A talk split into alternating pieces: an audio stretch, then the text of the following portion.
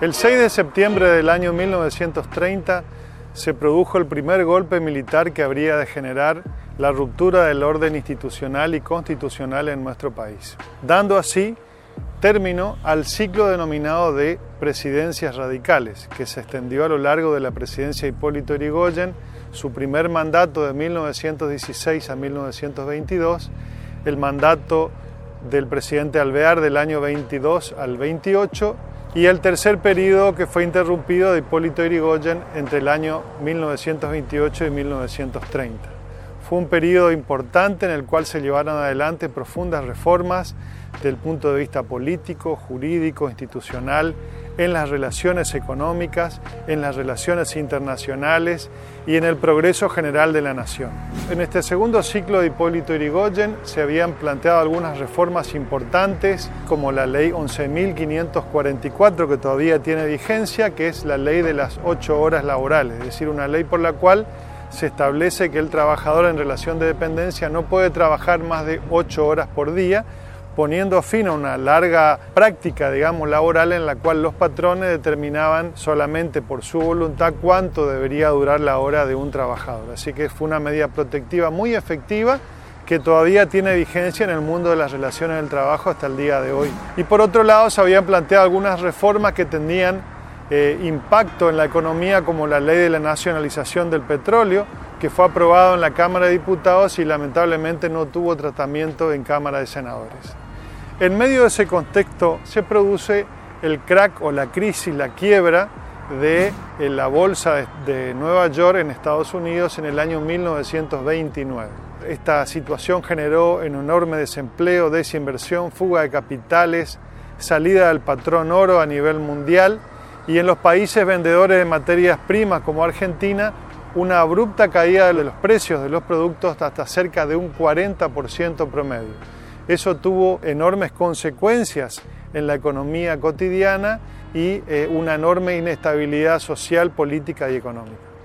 En ese contexto de fuerte inestabilidad social, económica, que por supuesto tenía impacto también en la política,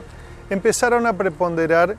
grupos políticos que habían sido desplazados por el protagonismo del radicalismo, particularmente los sectores conservadores liderados por el general Agustín P. Justo,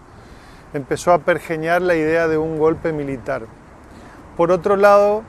grupos nacionalistas fascistas dirigidos por el general José Félix Uriburo estaban también abocados a la misma tarea,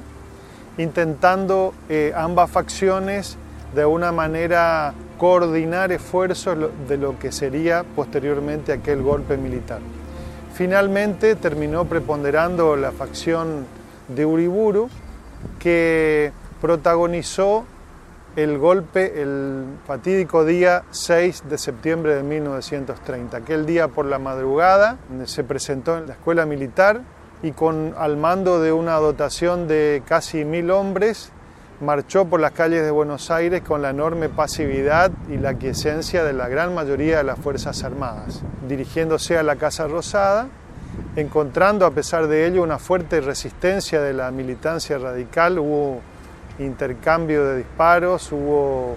hechos violentos donde lamentablemente también hubo pérdidas de vidas humanas. Y finalmente este grupo insurrecto logró ingresar a la Casa de Gobierno y hacerse con el control forzando la renuncia del presidente Martínez eh, y después de esa toma de posesión se produjeron hechos vandálicos en distintos lugares de la ciudad de Buenos Aires particularmente y muy especialmente en la casa, en la casa muy austera que tenía el presidente Hipólito Yrigoyen en la calle Brasil. Esa casa fue saqueada y bueno, siempre se comenta por los historiadores que lo único que pudieron sacar a exhibir era una, una austera cama de hierro que formaba parte de, de alguno de sus simples elementos, ¿no? porque Hipólito Yrigoyen era una persona muy austera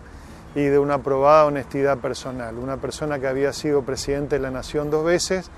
y que tenía solamente su casa y sus pocos bienes personales. La inspiración de los sectores nacionalistas fascistas que finalmente preponderaron en el golpe del año 1930 dirigido por el general José Félix Uriburu estaba basada en el seguimiento de lo que en los años 20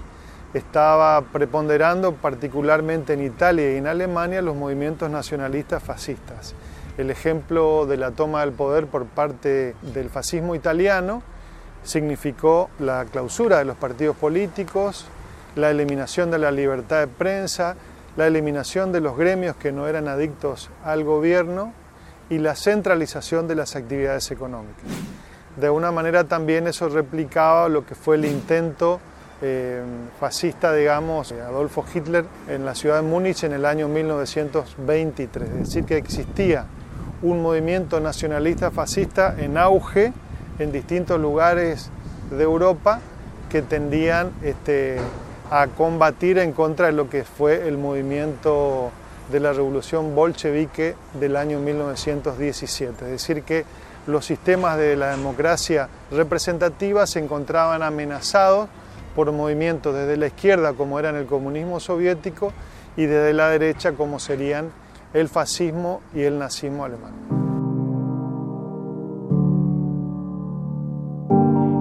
En esos breves dos años que duró el gobierno del general José Félix Uriburu,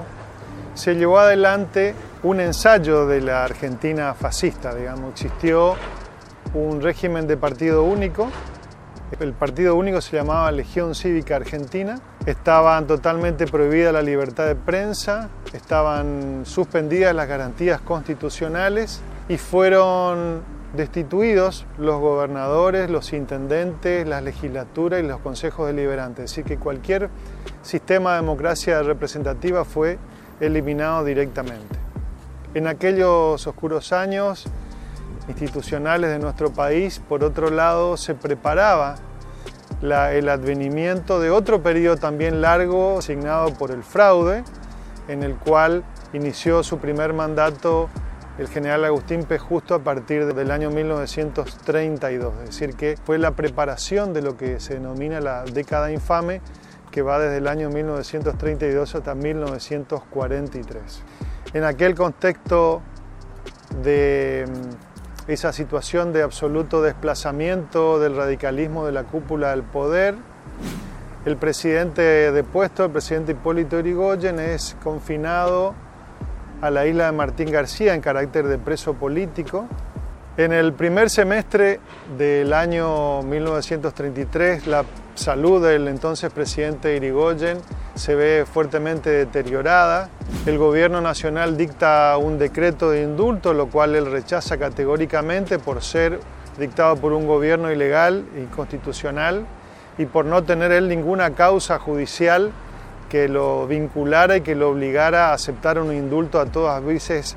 eh, ilegítimo o ilegal. Ya entonces con su salud deteriorada finalmente fallece el 3 de julio de 1933